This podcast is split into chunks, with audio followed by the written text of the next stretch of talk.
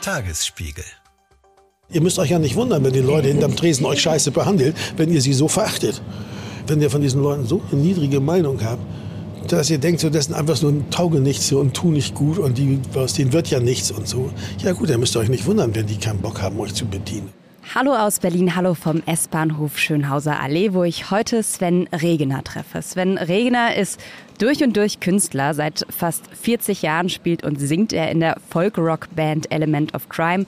Seit mehr als 20 schreibt er Bestseller rund um seinen Protagonisten, den Kreuzberger Antihelden Herr Lehmann. Wir sprechen gleich darüber, warum es vollkommen in Ordnung ist, mit 30 noch keinen Plan zu haben, warum Regner selbst seinem Rock'n'Roll-Lifestyle nicht hinterher trauert und warum scheißt der Hund drauf eine gute Haltung ist, um durchs Leben zu kommen. Wenn euch dieser Podcast gefällt, abonniert ihn gerne bei Apple Podcasts, Spotify oder einer Plattform eurer Wahl und lasst eine Bewertung da. Jetzt geht's aber erstmal los. Eine durchaus ja, kantige Runde Berlin mit Sven Regner. Eine Runde Berlin, der Ringbahn-Podcast vom Tagesspiegel Checkpoint. So, ist relativ voll. Also in der Regel in drei Stationen wird es hier immer leerer. Dann können wir uns hoffentlich Ja, ja. mit Plätzchen Klar, logisch. setzen. Ja, erstmal schön, dass es geklappt hat. Herzlich willkommen, Sven Regner. Sie haben sich äh, die Schönhauser Allee als Startstation ausgesucht. Warum die Schönhauser? Da wohne ich in der Nähe. Und irgendeinen besonderen Grund, warum es Sie hierher verschlagen hat? Oder war das einfach das, was man in Berlin dann kriegen konnte, sozusagen? Naja, ich wohne ja seit 1982 in Berlin, also seit über 40 Jahren. Aber ich bin Ende der 90er Jahre, drei Jahre in Hamburg gewesen. Und als ich dann mit meiner Frau zurückgezogen bin nach Berlin, da war es leichter, hier eine Wohnung zu bekommen als irgendwo sonst, ehrlich gesagt. Also ich wollte natürlich innerhalb des S-Bahn-Rings wohnen. Und äh, Kreuzberg hatte ich, hatte ich eigentlich im Auge oder eben Prenzlauer Berg, und das, weil die anderen Jungs von der Band auch hier wohnten. Und äh, in Kreuzberg war es viel schwieriger, eine Wohnung zu kriegen. Das, Damals schon ja, tatsächlich. Ja, also ähm, ich weiß nicht, wie es heute ist, aber ähm, das war erstaunlich. Also weil alle schon von Prenzlauer Berg reden, aber es war relativ, war nicht so schwer, eine Wohnung zu bekommen. Fahren Sie regelmäßig mit den Öffis? Also ist Ringbahn jetzt Ja. dann Ihre Station, wo es öfters dann, Ja, sag ja ich ich bin ein mal? großer Fan öffentlicher Verkehrsmittel. Das finde ich gut. Weil das ist ja tatsächlich was, äh, wir haben ja die unterschiedlichsten Leute jetzt schon im Ringbahn-Podcast zu Gast gehabt, dass man so ein bisschen den Eindruck hat, wer entweder bekannt oder besser betucht ist, fängt an, die Öffis irgendwann zu meiden und steigt auf, weiß ich nicht, Bolt oder Taxi um. Naja, Taxi habe ich früher viel gefahren, als ich noch viel auch Alkohol getrunken habe abends und unterwegs war in Clubs und Kneipen und so. Das ist klar, zu Konzerten auch. Äh, Und das würde ich heute Abend manchmal auch abends machen, wenn ich zu Konzerten gehe oder so. Ne? Wenn man einfach äh, nicht weiß, wie man abends dann da wegkommt. So einfach. Aber im Großen und Ganzen finde ich, ist Berlin die perfekte Stadt, was das Netz von öffentlichen Verkehrsmitteln betrifft. Gibt es eigentlich nichts Besseres. Haben Sie eine Lieblingsstrecke? Na, schon die Ringbahn, glaube ich. Ja. Ja, die Das, haben- Ringbahn. das haben wir vorher nicht so abgesprochen, um das an Nein, der warum, Stelle. nein, muss ja auch nicht. Es ist, ist, Ja. ja, hat ja auch nicht, ist ja auch jetzt nichts Schmeichelhaftes oder so. Ist einfach nur so. Ich, Und ähm, warum, warum? Was macht die Ringbahn?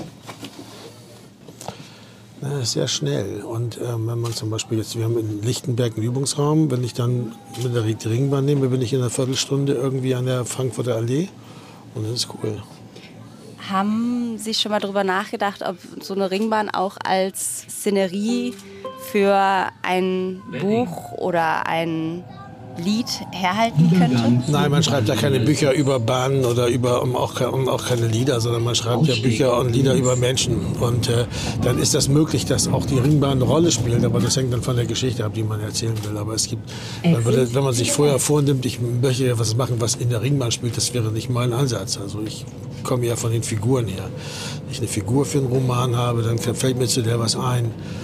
Dann kann die auch mal Ringbahn fahren, aber das muss nicht. Also ich erinnere mich halt auch noch gut an die Zeit, als die Ringbahn stillgelegt war, also in, zur Westberliner Zeit. Ich habe am Anfang, als ich nach Berlin kam, in Schöneberg gewohnt, auf der Roten Insel. Und Ah, da wohne ich. Ja, genau. Und bis da ist ja diese S-Bahn-Station Schöneberg zum Beispiel, wo sich die kreuzen. Ne? Und ähm, da war die Ringbahnseite war auch stillgelegt und so. Und ich bin früher auch gerne dann so spazieren gegangen in diesen alten Gleisen und so, und beim Gleisdreieck und so. Es war ja alles eine total komische, verzauberte Landschaft. Ne? Mit seltenen Pflanzen und überwuchert und zerfallenen oder verfallenen so Bahnbetriebsgebäuden und so. Das ist schon irre. Und ähm, vielleicht kommt daher als auch das. Also das, ich habe mich fand das jedenfalls super, als die Ringbahn wieder aufgemacht hat. Und die hat ja auch sowas sehr Verbindendes und zugleich auch, finde ich, auch interessant, wie sie die Stadt einteilt. Also man sieht auch die Architektur innerhalb des S-Bahn-Rings ist anders als außerhalb meistens. Meistens ist außerhalb schon alles ein Stockwerk tiefer, mhm. äh, wenn man mal drauf achtet. Und ähm, die Straßen sind anders. Die also das, man merkt auch, dass da definitiv eigentlich Berlin früher vorbei war. Ich meine, früher war Berlin auch schon vorher vorbei. Also wenn man sich überlegt, das Berlin, das wir kennen, das 1920 existiert, ist klar, dass die Ringbahn damals vor allem Bedeutung auch hatte, sozusagen die ganzen umliegenden Dörfer und Kleinstädte zu verbinden. Mit ne? reinzunehmen. Ne? Sind Sie jemand, der in der Bahn dann ein Buch liest oder aufs Handy guckt oder der aus dem Fenster guckt? Das Beides. Ich lese, Beides. Bücher, ich lese Bücher am Handy. Ah, kein gedruckter Fan? Nein, wenn man jetzt hm. zum Beispiel sehr dicke Bücher hat, dann muss man sie immer dabei haben in der Jackentasche oder so. Das ist schwierig bei manch vielen Büchern. Und es ist auch leichter, ähm, eben schnell hervorzuholen, wenn man es eh im Handy hat. Was ist das letzte Buch, was Sie gelesen haben? Das lese ich immer noch. Das ist Thomas Carlyle, die französische Revolution. Können Sie zwei, drei Takte dazu sagen für Leute wie mich, die es noch nicht kennen? Ein sehr, sehr dicker Wälzer aus dem, aus dem 19. Jahrhundert.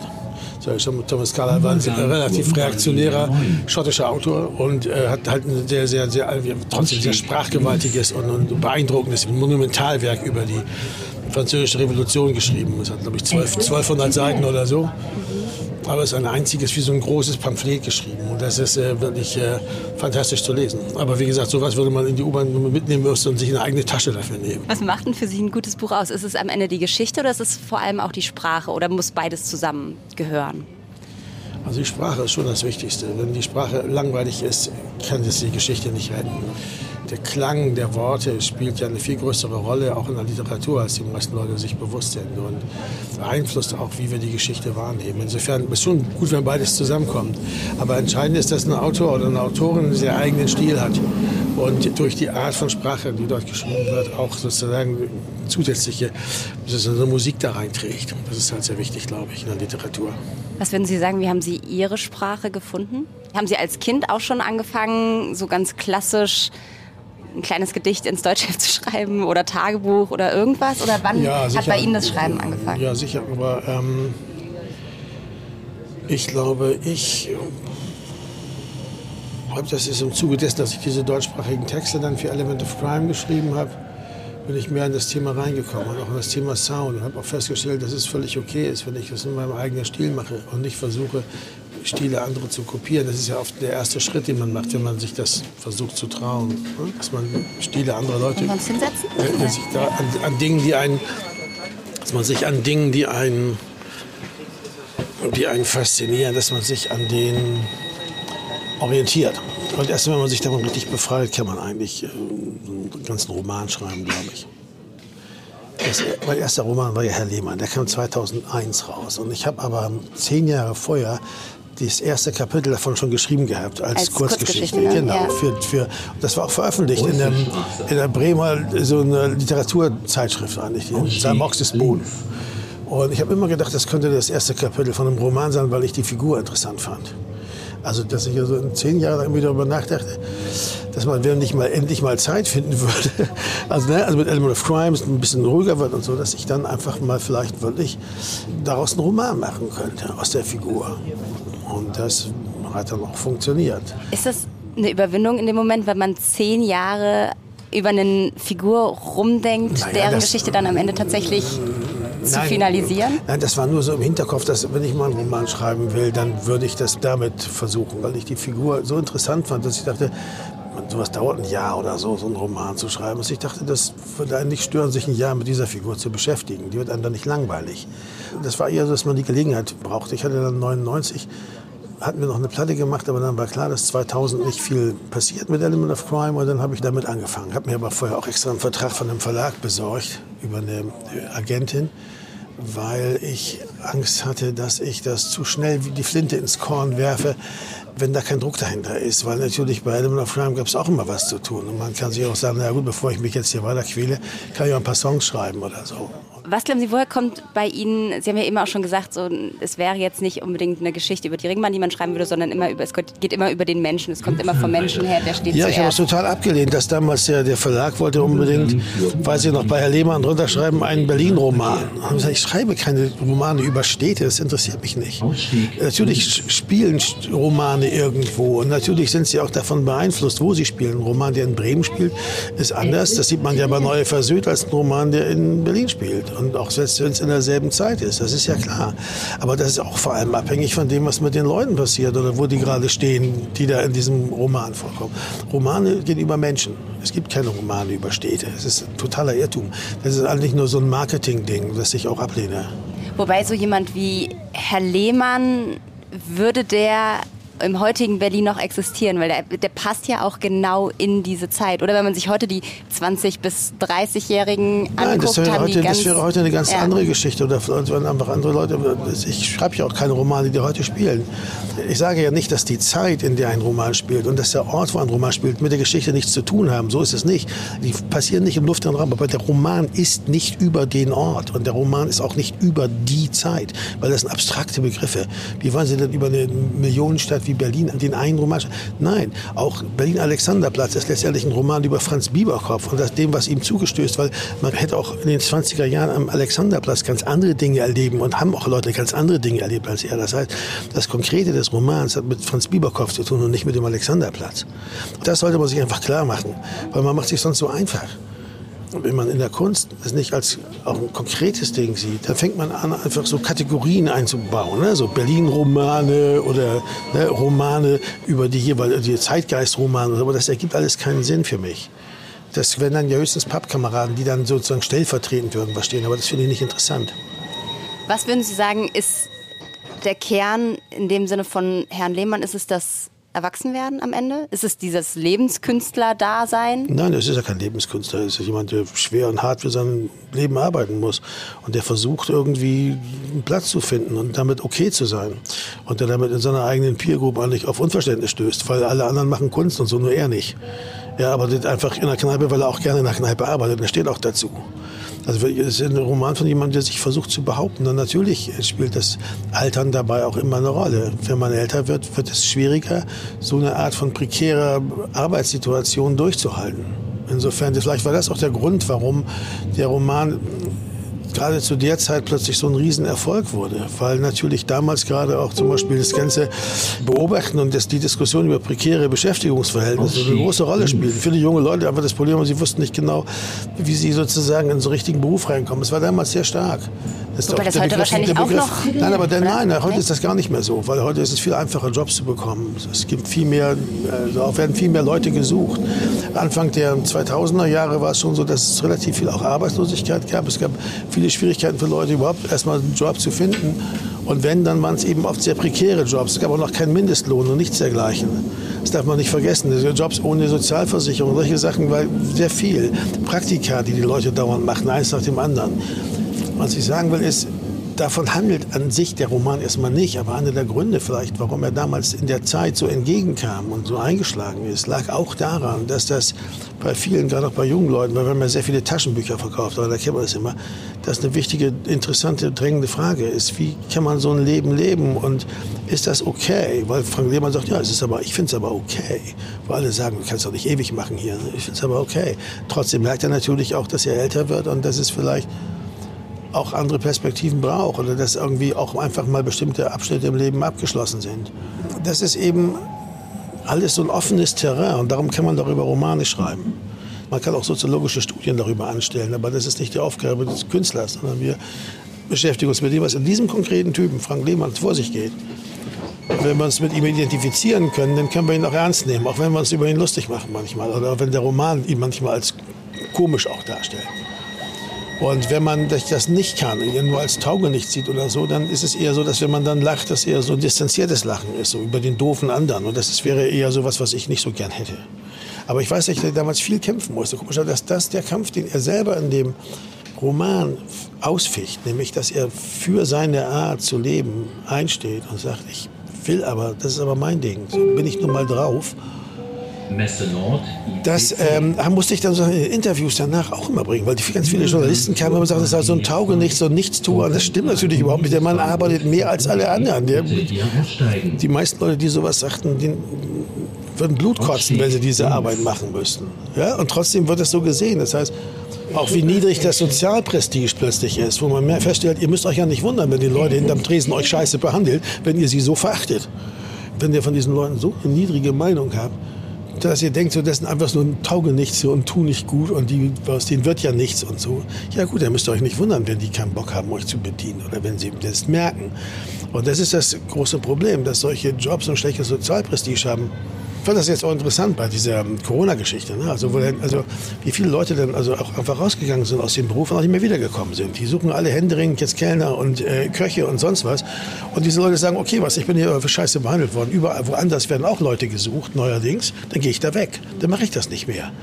Ja. Äh, zu Corona-Zeiten tatsächlich hier im Podcast auch eine äh, Kneipenwirtin hier zu Gast, die ja. vorher in einer 24-Stunden-Kneipe gearbeitet hat und für die das auch total krass war, weil quasi auf einmal diese 24-Stunden-Kneipe zum ersten Mal im Leben eigentlich stillgestanden hat und für ganz viele Leute war das mit wie so ein zweites Zuhause fast, die sie da immer empfangen hat. Ja, also das ist interessant, dass, dass Frank Lehmann nicht nur eben in diesem Roman um Respekt für sich und seine Art zu leben kämpfen muss, sondern dass er von den Freaks, mit denen er um sich umgeben hat und zu denen er gehört, sogar bei denen suspekt ist, mit seiner Art die Sache zu sehen.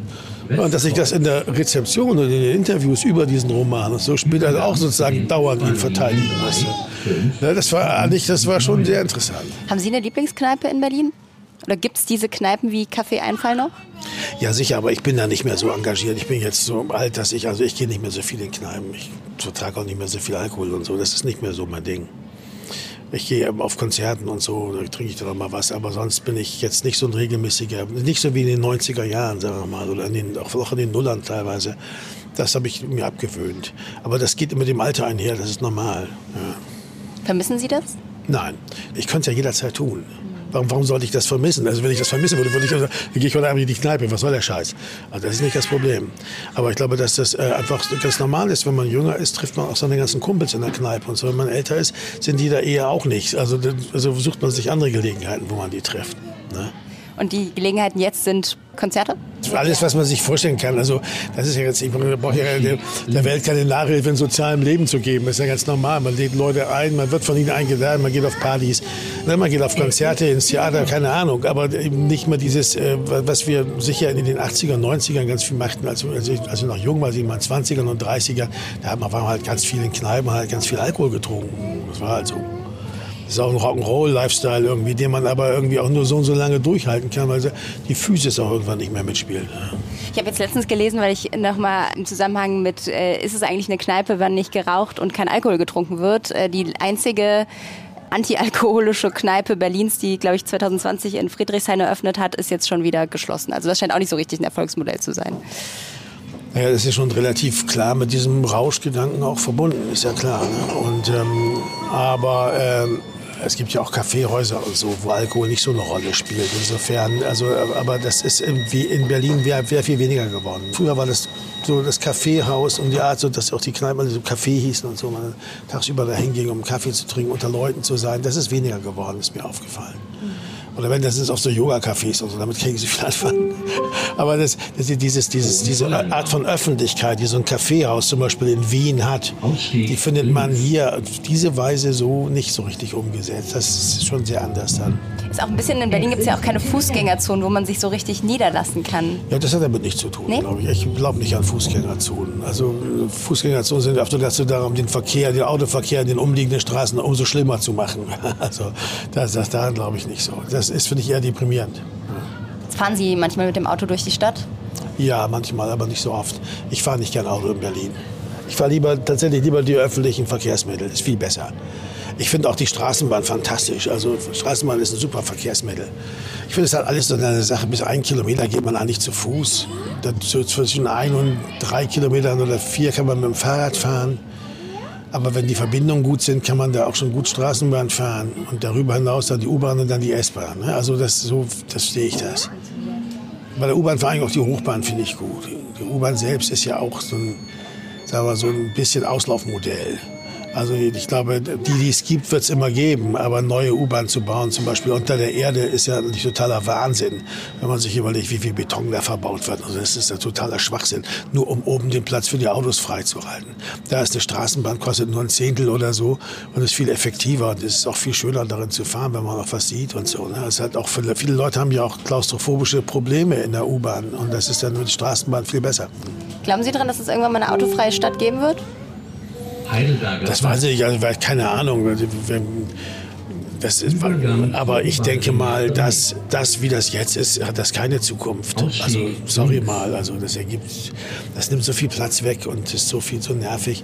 Das hat, aber die Übergangszeit ist halt schwierig, weil man letztendlich natürlich die, die das alles kompensieren muss. Und auch da fehlen Leute, also Straßenbahnfahrer und jeden Geschlechts, ja, also dem fehlen einfach einfach Leute, die bei den Öffis arbeiten auch und so. Das sind alles Sachen, die erst sich erst nach und nach, ähm, man kann nicht einfach sagen, wir bauen 20 neue Straßenbahnlinien und dann fahren da auch Straßenbahnen und da sind da auch Leute hinter der Kurbel und fahren, oder hinter dem Joystick, mit dem die jetzt fahren oder so und fahren das dann durch die Gegend, sondern das muss ja alles erstmal irgendwie passieren. Das heißt, Vielleicht gibt es ja irgendwann autonomes ist, Fahren. Ja, ja, das ist ja Quatsch. Also wenn dann bei der Straßenbahn, aber das ist ja, das ist ja Quatsch. Also das, also das autonome Fahren ist ja schon wieder raus. Jetzt sagen die alle, reden alle von KI und so. Also zehn Jahre lang war das ja die Sau, die durchs Dorf gejagt wurde, das autonome Auto. Ne?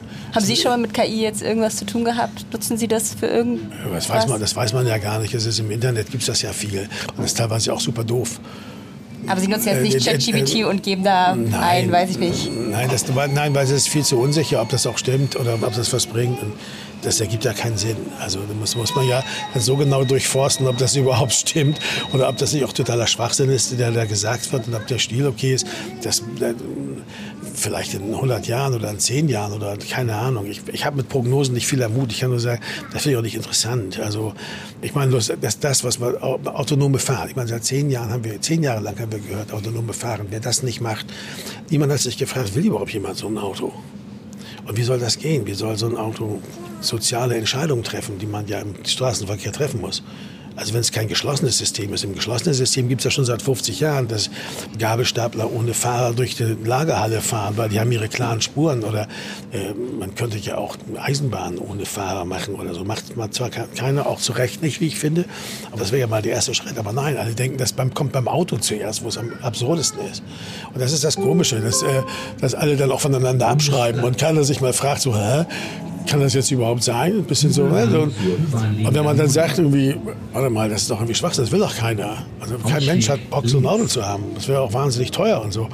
Dann sagen alle, ja, du bist fortschrittsweit und so. Dabei ist es einfach, jetzt haben wir jetzt zehn Jahre rum, wo von nichts anderem geredet wurde und plötzlich redet keiner mehr davon. Es schreit kein Mensch. Ich höre nichts mehr. Hört irgendjemand noch bei VW, jemand vom autonomen Auto reden? Ich glaube, es gibt so kleinere Experimente von so autonomen. Ich glaube, in Berlin sogar gibt es irgendwo einen autonomen Bus, der rumfährt. Ja, ich habe hab tatsächlich mal so einen irgendwo gesehen. Aber das muss dann eben tatsächlich so eine Strecke sein, die geschlossen ist. Weil sonst geht das nicht. Genau, das ist auf das einem muss eine geschlossene Gelände. Strecke ja, ja, sein, genau. weil wie gesagt, sobald auch Fußgänger, Fahrradfahrer und andere Autos und so, ist ja Straßenverkehr kein technischer Prozess, sondern ein sozialer Prozess. Und an sozialen Prozessen können Computer per Definition nicht teilnehmen. Weil soziale Prozesse sind Verhandlungssache und da muss man auch mal eine Regel weiter ausdehnen und muss auch mal gegen die Regel arbeiten. Und das kann man Computern nicht erlauben. Das heißt, äh, soziale Prozesse sind menschliche Prozesse. Und deshalb ist diese Idee zumindest sehr, sehr weit hergeholt und ziemlicher Schwachsinn, aber war zehn Jahre lang dafür gut, sozusagen die, den Blätterwald zu füllen. Muss man echt mal sagen. Das, das, ich bin ja sehr für Journalismus und so, aber wie sehr keiner derjenige sein will, der mal sagt, ey, er hat ja gar nichts an. Das finde ich schon immer erstaunlich. Ja. Ich würde noch mal das ist jetzt ein Themencut. Wo sind wir jetzt? Aber wir sind jetzt gerade, glaube ich. Ähm, Bundesplatz, ja. Bundesplatz. Ja. Tief im Westen sozusagen. Ja. Was ich mich gefragt habe, jetzt auch so in Vorbereitung auf dieses Interview. Sie haben ja schon extrem viele Interviews auch in ihrem Leben geführt und es läuft immer so ein bisschen auch darauf hinaus, dass irgendwann das Thema 80er Jahre aufploppt. Allein dadurch, dass Herr Lehmann dort spielt, dadurch, dass auch Element of Crime letztlich da entstanden ist, da den Sound vielleicht auch her hat. Ist es eigentlich Fluch oder Segen immer diese Zeitreisen in dieses Westberlin der 80er Jahre? Nee, ist ja meine eigene Entscheidung. Ich meine, ich habe halt, äh, wie gesagt, ich komme, bei den Romane schreibe ich halt eigentlich von den Figuren her. Also, ne, was, was mit denen los ist. Oder ich habe eine bestimmte Figur die inspiriert mich zu einer Geschichte. Und das hat viel mit Frank Lehmann und seinen ganzen Kumpels zu tun. Und äh, mich interessiert auch dieses Alter zwischen 20 und 30 weil da das Leben noch so in so einem seltsamen Übergangsstadium ist und so viele Entscheidungen, man das Gefühl hat, als Mensch so viele Entscheidungen zu treffen, die so große Bedeutung haben oder Bedeutung haben könnten und wo man das Gefühl hat, dass man vielleicht jetzt anfängt, irgendwelche Türen zuzuschlagen, die man auch nicht mehr aufkriegt später und so weiter. Das heißt, diese ganze Coming-of-Age-Geschichte finde ich sehr interessant, weil das gibt sehr guten Stoff für Romane und sagt sehr viel über die Menschen aus. Und da eben die 80er und auch 90er Jahre die Zeit sind, in der ich in diesem Alter war, fällt mir das sehr viel leichter, das zu machen. Und mit den Figuren in der Zeit zu agieren, als das solche heute zu machen, das käme mir fast ein bisschen übergriffig vor. Also verbinden Sie mit der Zeit auch eine bestimmte Emotion für sich, für Ihr Berlin in den 80er Jahren? Überlegen Sie doch mal, allein wenn Sie nur diesen einen Tag heute nehmen ja. und sich selbst und überlegen Sie mal, wie viele verschiedene Emotionen Sie an diesem einen Tag haben. Jetzt wollen Sie wissen, dass euch ein ganzes Jahrzehnt mit einer Emotion verbindet. Es kann doch gar nicht sein. Was soll das denn für ein Leben sein? Schauen Sie, wenn, was ich, ein wichtiger Mensch von Ihnen stirbt, dann haben Sie bestimmt Emotionen, da können Sie dran zurückdenken. Wenn Sie, was ich, eine Band gründen in den 80er Jahren, dann können Sie sich überlegen, wie, mit welchen Voraussetzungen, mit welchen Vorstellungen, Träumen und so habe ich das damals gemacht. Habe ich, wie habe ich mir das eigentlich vorgestellt? Warum wollte ich Sänger werden? Das ist konkret. Nicht, äh, die 80er Jahre sind überhaupt nichts. Okay, ist, die gibt es gar nicht. Das ist eine völlig willkürliche Einteilung der Dinge. Das einzig Interessante in den 80er Jahren ist, dass sie komischerweise ziemlich genau gegen Ende der 80er Jahre die Mauer fiel. Deshalb kann man das in Berlin so schön vor und nach dem Mauerfall sehen. Ja? Aber ansonsten haben die so viele Gesichter, wie es Menschen gibt in dieser Stadt und wie Dinge passiert sind. Und mit ja. welchen Träumen sind Sie damals mit Element of Crime gestartet? Naja, das, das, hätte man schon sich gewünscht, dass das so kommt, wie es eigentlich gekommen ist. Also Element of Crime ist schon eine sehr glückliche Band, weil sie eigentlich den Weg genommen hat, der, den ich mir auch erträumt habe. Weil ich wollte eigentlich nie jetzt so... Ähm, so super gesichtsbekannt und fernsehbekannt und so werden. Aber ich wollte, dass das eine sehr erfolgreiche Band ist, weil ich diese Musik mochte, die wir da machten, weil das fand ich irgendwie toll. Und ich dachte immer, wenn, wenn uns das gefällt, dann gefällt das anderen Leuten auch. Und wir mussten diese Leute eher einzeln zusammensuchen. Wir hatten nie so den einen großen Hit oder sowas, der jetzt dauernd im Radio gespielt wurde. Aber das Ergebnis ist jetzt, dass wir, was weiß ich, irgendwie vor Tausenden von Leuten spielen, wenn wir ein Konzert spielen. Das ist doch toll. Also mehr kann man doch gar nicht wollen. Ich habe mal ein Interview mit Kurt Cobain gelesen. Er hat gesagt, ja, Nirvana war nicht nur geplant als eine Band. Wir wollten eigentlich gerne vor 2.000, 3.000 Leuten spielen und das wäre es einfach gewesen. Und das kann, hätte man überall machen können auf der Welt und das wäre ein super Leben gewesen. Stattdessen ist das alles sozusagen im Gesicht explodiert und wir haben diese riesen Stadien und so und das ist alles plötzlich, wie wenn es einem weggenommen wird. Und das habe ich total verstanden, weil das ist genau mein Traum, mal vor 2.000, 3.000 Leuten spielen. Eigentlich wollten wir nur auch mal im Loft spielen, ja, im Loft am Metropol, wo, wo 700 Leute reinpassen. Ne? Das, also das wäre hätte schon gereicht. So gesehen ist das eigentlich schon eine, eine, eine traumhaft schöne Angelegenheit, wie sich das entwickelt hat. Ne? Ist nächstes Jahr schon dann der 40. Geburtstag seit der Bandgründung 1985? Ja, 40? sind wir 40 Jahre. Ja, genau. Doch. Aber das, ähm, das ist nicht so wichtig. Wir sind nicht so Jubiläumstypen. Es gibt Bands, die feiern gerne Jubiläen. Ich nenne keinen Namen, es gibt jetzt fünf Jahre, zehn Jahre, 15, 20. Ne? Äh, wir haben das nie gemacht, weil uns das einfach nicht so. Ähm, ich sehe in der schieren Existenz einer solchen Band kein besonderes Verdienst so. Schreiben Sie gerade an irgendwas? Das wär, wenn, dann wäre es ein ungelichtes Ei, da würde ich nicht drüber sprechen.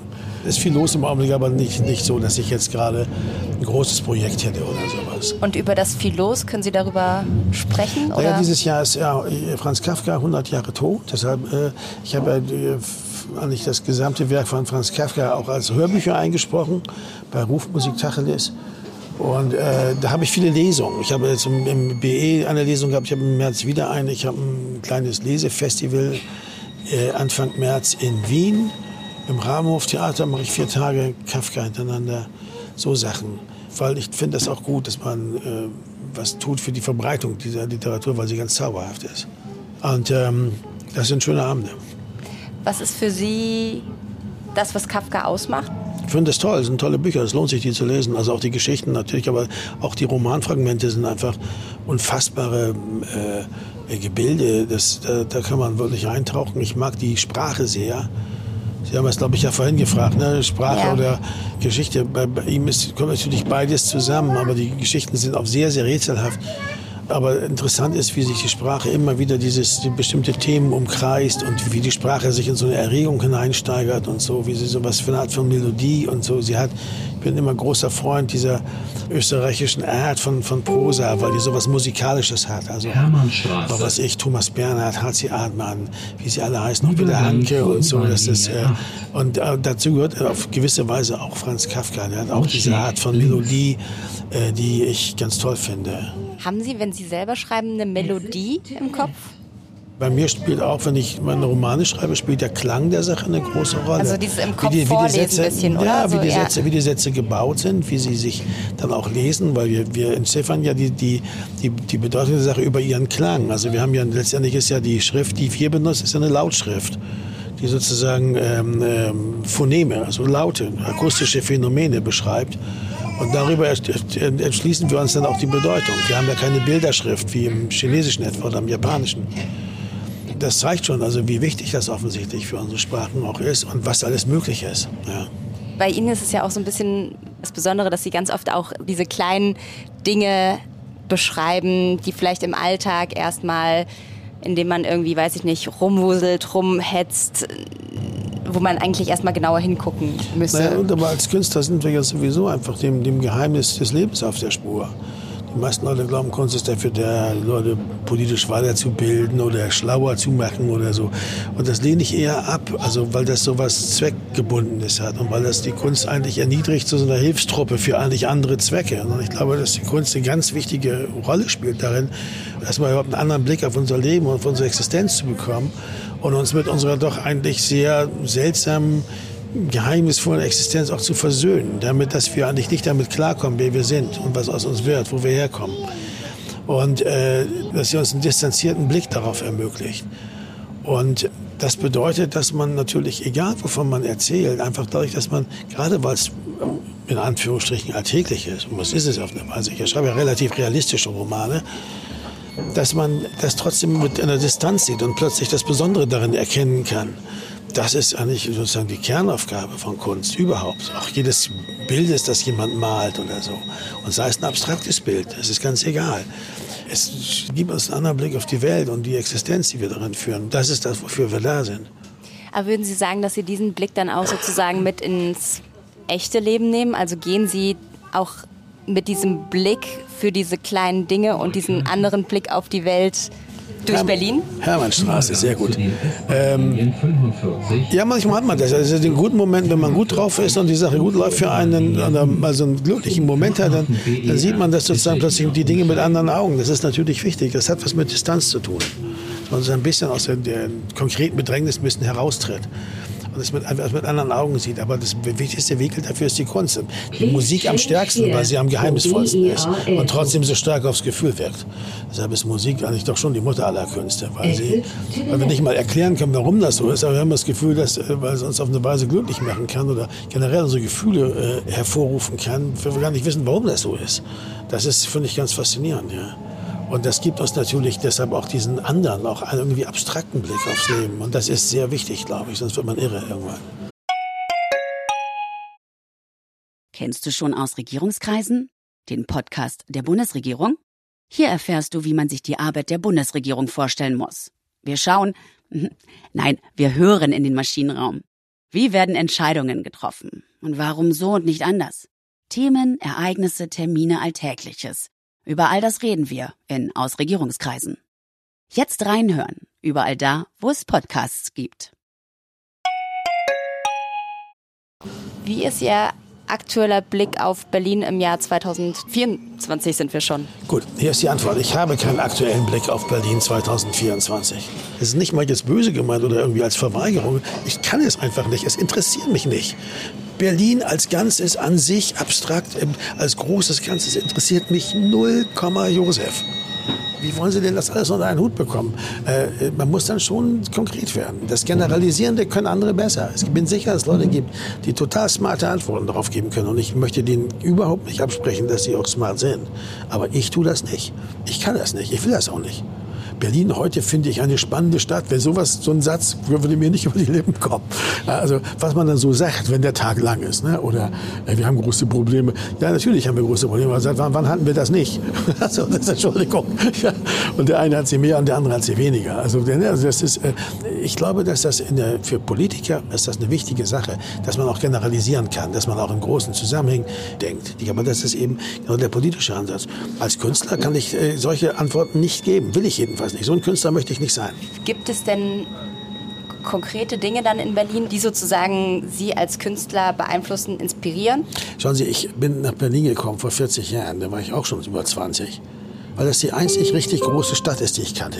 Ich, hab, ich bin von Bremen nach Hamburg gegangen und ich fand die, das war eigentlich für mich nur Bremen mit anderen Mitteln. Ne? Also ich wollte eigentlich raus aus Bremen. Aus dieser, die Stadt ist ja auch, hat ja auch über eine halbe Million Einwohner. Wir haben ja zu klein. Ich wollte in einer richtig großen Stadt leben. Und das war Hamburg auch nicht drei U-Bahn-Linien, ja, der, der, der, undurchsichtige Busverkehr, äh, also ganz schlechtes öffentlichen Nahverkehr, wie ich finde.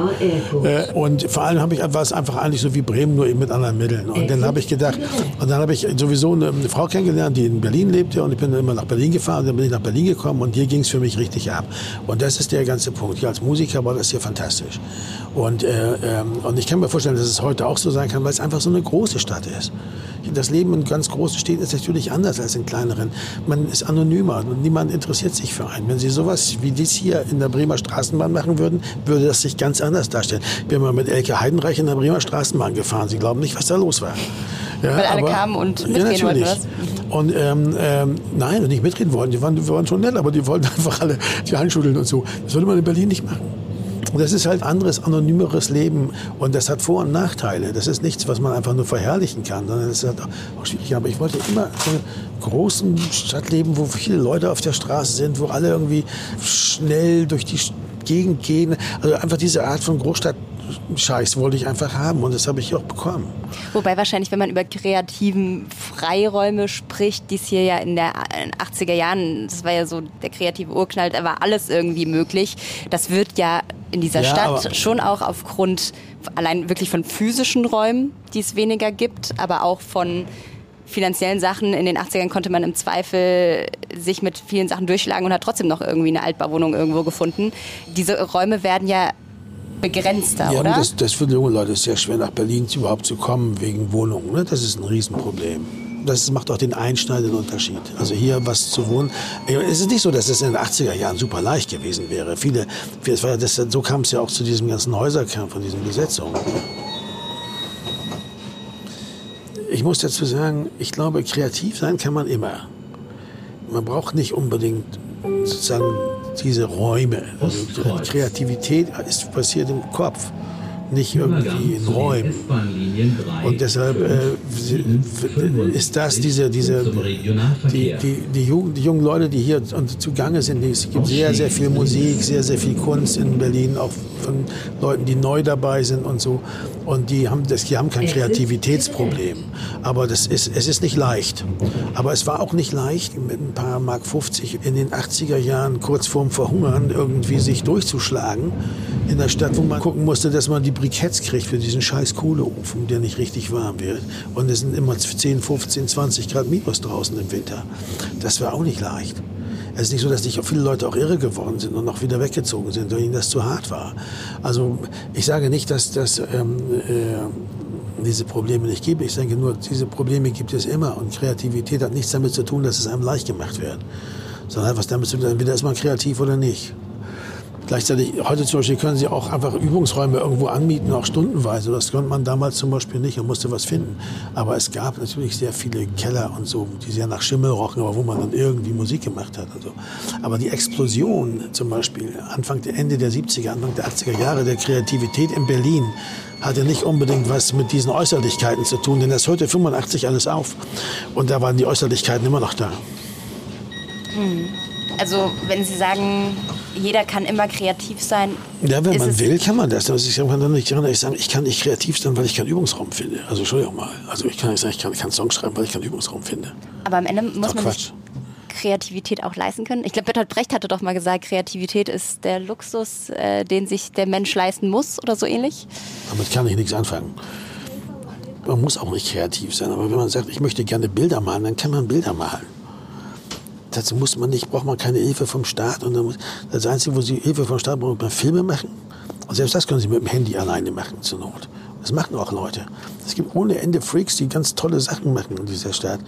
Und die sich auch nicht beschweren sagen, ich brauche jetzt aber Kohle vom Staat oder so. Natürlich ändert sich auch in der Musik ein bisschen was, dadurch, dass die Plattenfirmen, vor allem die kleinen Plattenfirmen als Akteure ausfallen. Das macht einen, Haufen, einen großen Unterschied aus für junge Musiker zum Beispiel. Und es kann auch, ist auch nicht schlecht, wenn, wenn, was ich, ein Musikboard oder so das auch teilweise versucht zu kompensieren mit kleineren Geldbeträgen. Aber das ist natürlich kein Dauerzustand, sondern letztendlich ist es so, ich kann, ich kann nicht sagen, ich brauche Geld vom Staat, um einen Song zu schreiben. Um einen Song zu schreiben braucht es nichts. Brauche ich nur eine Gitarre oder so. Und dann kann ich, das, kann ich einen Song schreiben. Das, das, mehr muss man nicht haben. Es gibt auch einfach Zeiten, dass Kunst mehr im, im, Fokus, die Leute achten mehr auf Kunst, auf Musik oder so Sachen. Und es ist eine lebendigere Geschichte. Hier zum Beispiel gibt es Übungsräume. Da. Das ist eine ganz interessante Gegend. Das ist jetzt hier Lichtenberg. Da ist Lichtenberg, das Friedrichshain. Ja. Da ist, ähm, das ist ein total tolles Areal. Das ist ein vergessenes Areal zwischen drei Eisenbahnstrecken. Da, da sind nur Autowerkstätten, die krumme Geschäfte machen. Und äh, es gibt da eben so viele Gewerbegebäude. Das war früher, glaube ich, mal, waren früher mal Bahngebäude. Das soll da ja alles weg, auch wegen, weil ja man hier die Autobahn verlängern will. will hier soll ja das Autobahnkreuz sein. Dann. Die A100 100. Ja, das ist eigentlich totaler Wahnsinn, wenn man sich das überlegt. Das ist wirklich der gruselige Geist der 70er Jahre. Am Oranienplatz sollte ja früher auch ein Autobahnkreuz sein. In Kreuzberg. Ah, das wusste ich gar nicht. Das war dann ja, Das war die Westtangente. Man wollte das, das war ja einer der Gründe, warum auch so viel Leerstand in Kreuzberg, weil es sollte alles abgerissen werden, dann sollte die Autobahn durchgehauen werden und dann sollte, sollte am Oranienplatz sollte das Autobahnkreuz sein. Aber ja, auch das aber hat das sich offensichtlich nicht durchgesetzt. Ja, man stellen Sie sich das mal vor, aber das hier wird, ist auch nicht schöner, was hier geplant wird. Ganz ehrlich, das ist schon gruselig. Ja. Verkehrspolitik aus der Steinzeit. Ja. Sie haben ja von so sinngemäß gesagt, Kunst ist vor allem da auch, um so ein bisschen das Leben vielleicht zu erklären und nicht um beispielsweise politisch zu sein. Wenn ich richtig geguckt habe, ist Element of Crime, glaube ich. Nicht, nicht das Leben zu erklären. Dem, dem, dem, um, also dem, dem Geheimnis ja, des Lebens zu beschäftigen und uns um mit unserer Existenz auch bis zu einem gewissen Grad zu versöhnen durch einen Blick von außen, den wir darauf wahrnehmen können. Das ist was anderes. Das ist keine Erklärung, weil es kann man nicht erklären. Es gibt Dinge, die kann man nicht erklären, aber man kann sie umkreisen. Und das ist eine ganz wichtige Sache für die Kunst da. Also man kann versuchen, sich mit dieser Unwissenheit und dieser Unsicherheit abzufinden oder zumindest klarzukommen. Dasselbe betrifft auch Spiele, also Spiel oder Sport oder Humor, Dinge alle, die dafür da sind, sozusagen mit, überhaupt mit dem, wie man lebt, klarzukommen. Und Kunst spielt dabei eine große Rolle. Kommen Sie durch die Kunst besser mit dem Leben klar? Ja, sicher. Haben Sie mal darüber nachgedacht, wo Ihr Leben gelandet wäre ohne Kunst? Naja, ein Leben ohne Kunst gibt es ja fast nicht. Also selbst der stumpfeste Mitmensch ist ja irgendwie, also ich gucke Fernsehen und nimmt es letztendlich immer auch Kunst wahr. Kunst ist ja nicht überall. Ja, die Frage, Sie meinen wahrscheinlich eher, wenn, wenn Sie nicht selber, Künstler geworden ja, wären. Gut, das wäre anders dann. Aber das ist auch okay. Man kann ja auch Bücher lesen. Man muss sich ja nicht unbedingt selber schreiben. Gab es einen Plan B? Wenn das jetzt mit der Musiker- und Schriftstellerkarriere nicht geklappt hätte?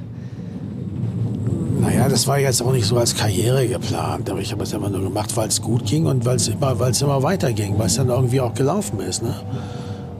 Also, dass Herr Lehmann so ein Erfolg wurde, konnte ich auch keine ahnen, ganz ehrlich mal. Geschichte über einen Typen, der in der Kneipe arbeitet und am Ende geht sein Freund ins Irrenhaus.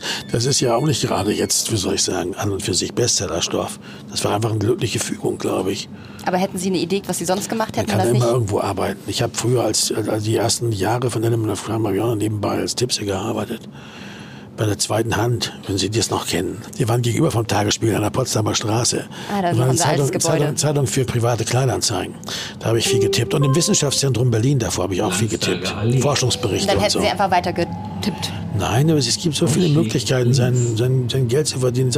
Auch den Kindern immer so. Das, das, Leben ist so lang und man kann so auch, kann auch später noch mal irgendwas lernen, wenn man das will, oder eine Lehre machen oder eine Ausbildung oder ein Studium.